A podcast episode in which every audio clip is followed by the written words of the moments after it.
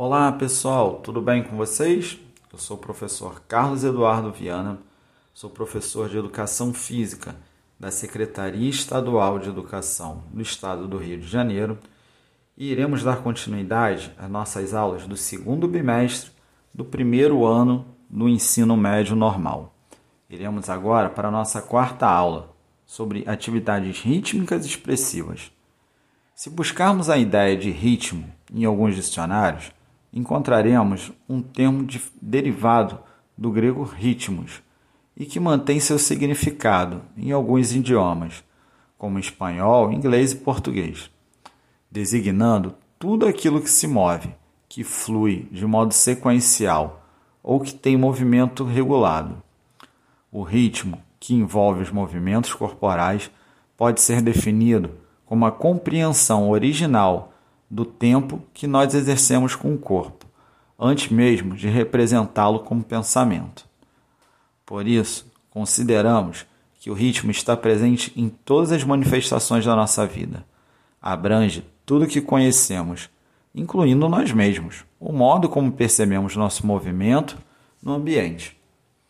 Buscando a ideia de expressão corporal, podemos compreendê-la como uma das primeiras formas de comunicação humana a expressão corporal é uma forma de comunicação não verbal, abrange principalmente gestos, posturas, expressões faciais, movimento dos olhos e proximidade entre locutor e interlocutor.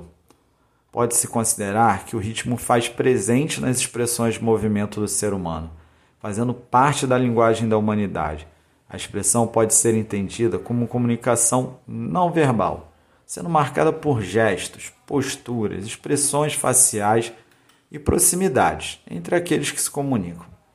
Nesse sentido, a utilização de práticas corporais de movimento pode ser significado a partir do ritmo e da tomada da consciência sobre o próprio corpo. Com os ritmos, se faz possível compreender os limites corporais a partir da produção de movimentos em uma sequência determinada ao mesmo tempo em que se percebe o corpo como ferramenta para se expressar socialmente.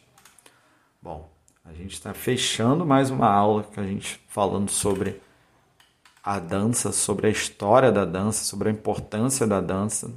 Espero que vocês tenham gostado. Esse bimestre é todo dedicado à dança e espero vocês na nossa quinta aula.